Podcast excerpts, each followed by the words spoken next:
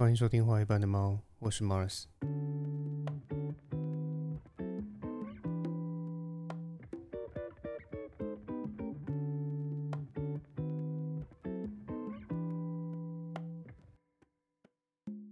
不知道大家前阵子有没有在网络上看到两个金融诈骗的新闻？第一个新闻是说，有一个台大财经系的女生啊，被一家名叫 IM 点 B 的 P2P 借贷平台诈骗了两百七十一万，最后平台却恶意倒闭、卷款潜逃的新闻。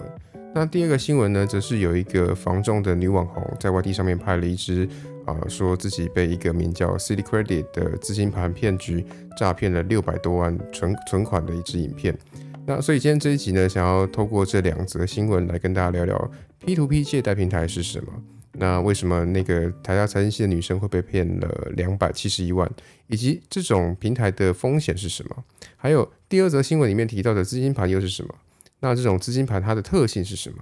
还有啊，我们要如何避免自己掉进这种金融陷阱里？那这边先讲前面那个 I M 点 B 的案子，因为这个案子比较单纯，因为它就只是一个啊 P to P 的借贷平台，然后因为自己平台的利率设计不当，所以导致后期的周转不灵，最后爆掉而已。那什么是 P to P 借贷平台呢？P to P 的意思就是 peer to peer，也就是它是一个能够在网络上媒合那些有闲钱的人，还有有借钱需求的人，一种点对点的平台。让陌生人 A 在这个平台上面可以跟另外一个陌生人 B 借钱，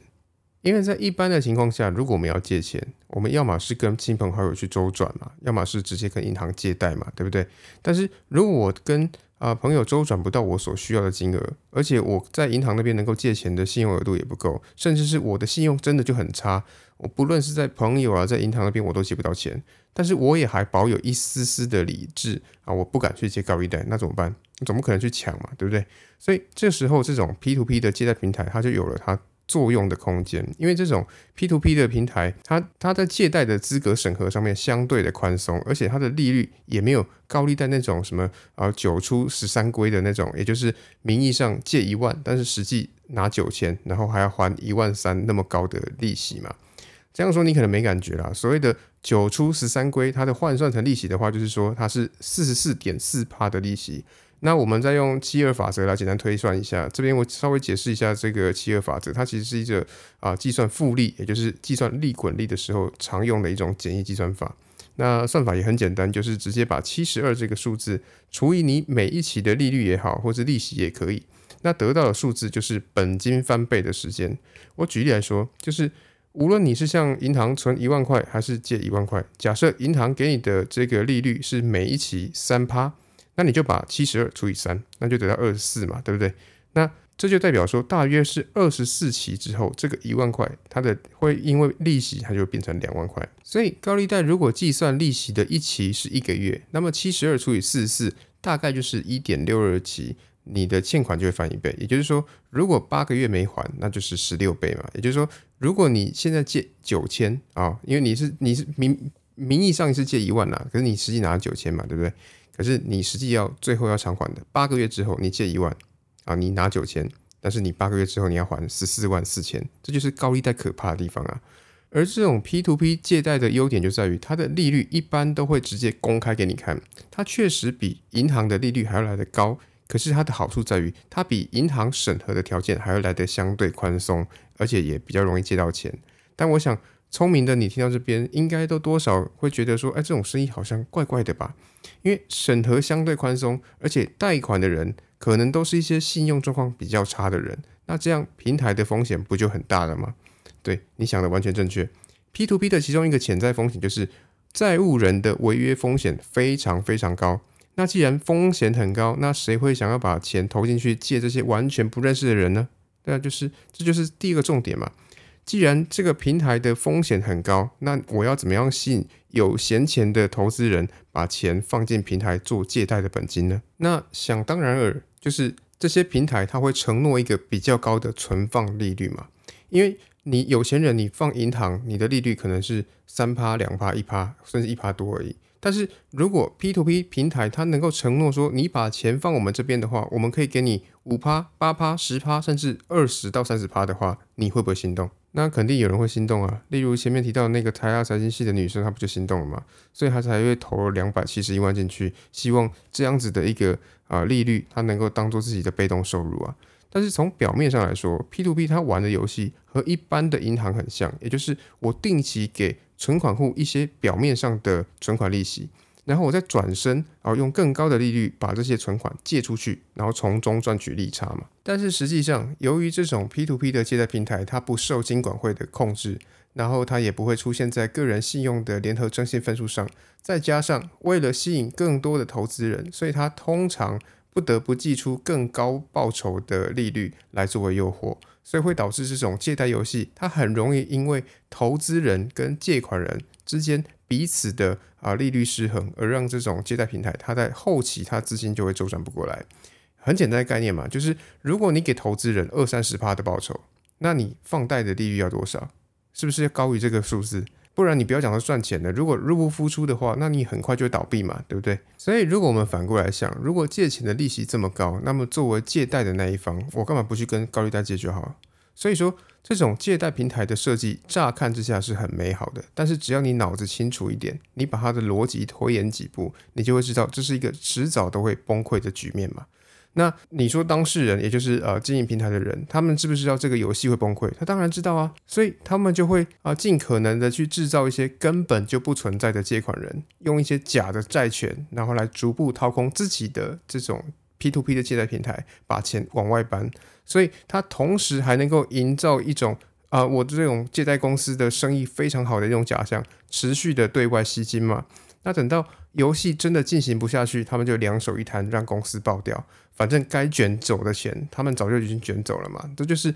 P to P 借贷平台这种案件的背后逻辑嘛。那这边要做一个补充，就是说啊，我们明知这个金融游戏它的结果必定是崩溃的，那难道真的不能投资吗？其实老实说了。从理论上来说，这个不是说不能投资，只是我不会那么建议。那听到这边，你可能觉得很纳闷啊。既然我都说这种游戏最后一定会爆掉嘛，对不对？那为什么我还会说这其实不是一个不能够投资的项目？这边请你注意一下，我这边说的不是可以投资，而是不是不能投资。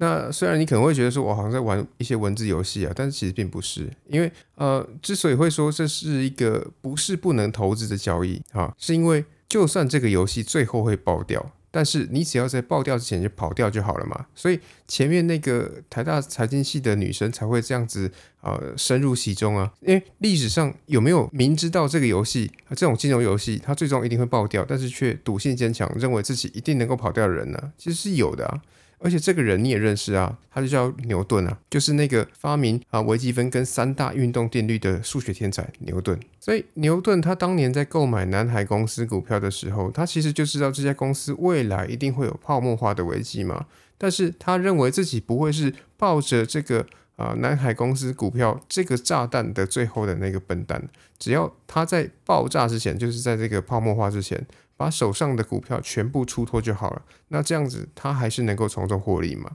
只是最后事与愿违，他也成了一个赔钱的受害者，所以他才会说出那句名言嘛。他说：“我能够计算天体的运行，但却估算不了人性的疯狂。”但这个南海公司泡沫它到底是什么啊？这这我们这一集的故事我们就不细说了。如果大家有兴趣的话，你可以留言跟我说啊，搞不好我们之后还可以做一集啊额外的内容，让我们一起来嘲笑。我们的牛顿爵士，所以虽然这种游戏理论上不是不能够投资啦，但是由于不晓得这种游戏它会在今天爆掉还是在明天爆掉，所以我并不建议你去跟他对赌。我是刚刚讲卖肾咖啡避免的哈。那第二个新闻，也就是这个防众网红被这个 City Credit 的资金盘骗局诈骗了六百万存款的这个新闻，这个其实就是一个非常标准的庞氏骗局。那什么叫做庞氏骗局？用我们台湾人更熟悉的说法叫做老鼠会，也是鸟七啊会了哈。那无论是要叫老鼠会也好，或是叫资金盘也罢，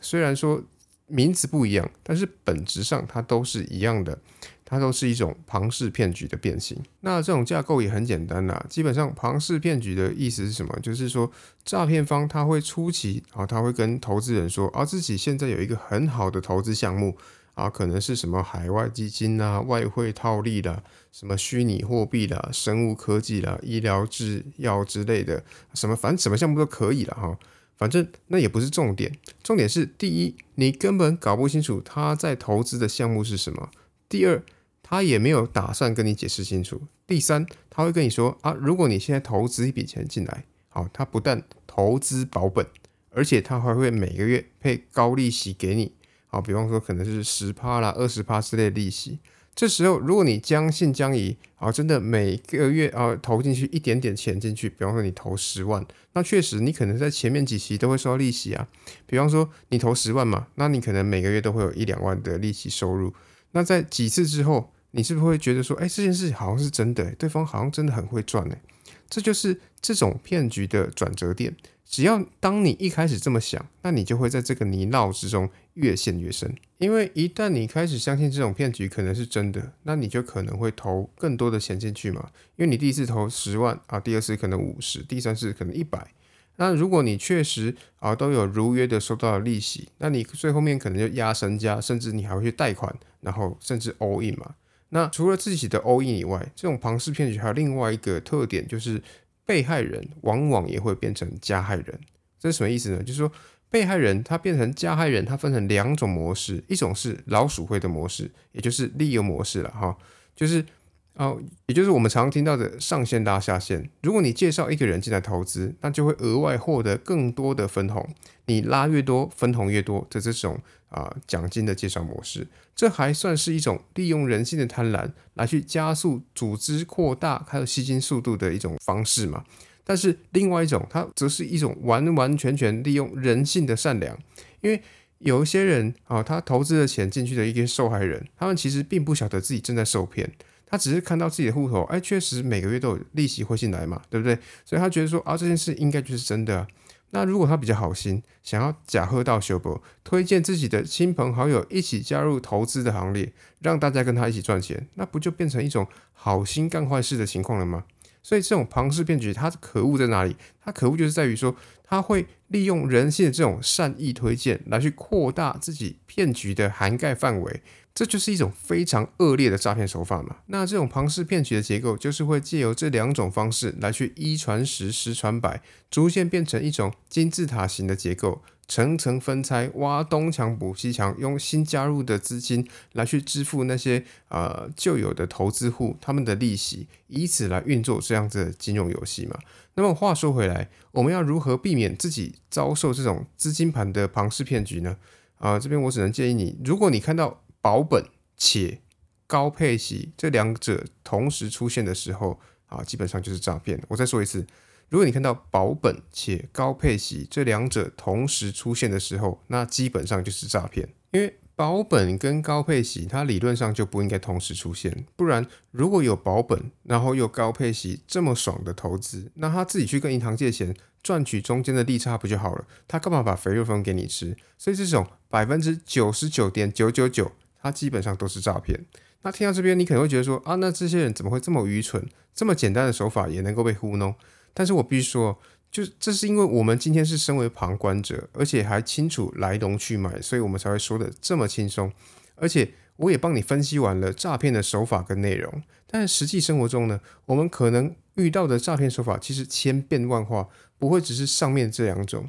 但凡是能够骗到人的，呃，诈骗呐、吸金呐，其实都会更细致化，变化也会更大，大到你根本没有察觉到自己正在被骗。我这么说，你可能不相信，觉得啊，怎么可能？我怎么可能那么笨？我这边举两个例子好了。那比方说，大约十年前有一家异军突起的饮料连锁店，叫做红景天呐。啊，我不晓得还有多少人记得。那你不记得也没关系，反正就是有一间打着汉方饮料为名的手摇饮料店。那你说啊，卖个手摇饮，那跟诈骗有什么关系？有啊，因为红景天这家公司，它从一开始就不是什么正经的公司，而是单纯为了透过加盟来吸金的一间公司。因为他一开始就专挑一些人潮众多的热门景点来去开店，然后甚至他还假造营业额，然后以此来吸引加盟主，然后等到收到大量的加盟金之后，但是加盟主纷纷的向这个红景天的总公司投诉说，哎，这个我实际的营业额和加盟之前的承诺落差太大，然后这个红景天他的这个总公司他怎么做？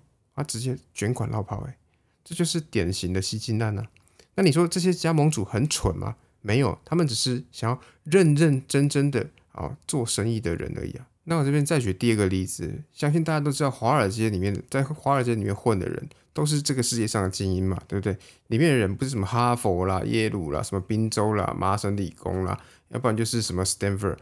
但是这些人这种精英中的精英，他也是会被庞氏骗局所骗的。这个骗局就是近几年被揭发的马多夫骗局啊，是一个足以被写进教科书等级的诈骗案呢。那这边稍微概述一下马多夫骗局的故事啊，就是马多夫这个人呢，他透过自己创立的一个马多夫对冲基金啊，避险基金啊，然后而且他透过各种的假账，然后来去诈骗华尔街。那因为他诈骗的对象呢，都是华尔街这些有钱的公司嘛，所以他很容易就能够啊挖东墙补西墙，然后甚至补到让自己的这个对险呃对冲避险基金呢，能够成为这个纳斯达克指数。啊，背后的重要推手，那他前后诈骗的金额呢，超过了六百五十亿美金啊，这够屌了吧？对不对？那这边就要说明一件事情，就是说被这种庞氏骗局骗，不见得是因为当事人太笨，因为你看华尔街那些被骗的人，他们是笨蛋吗？不是，他们是精英中的精英啊。因为我们要考虑到一个现实状况，就是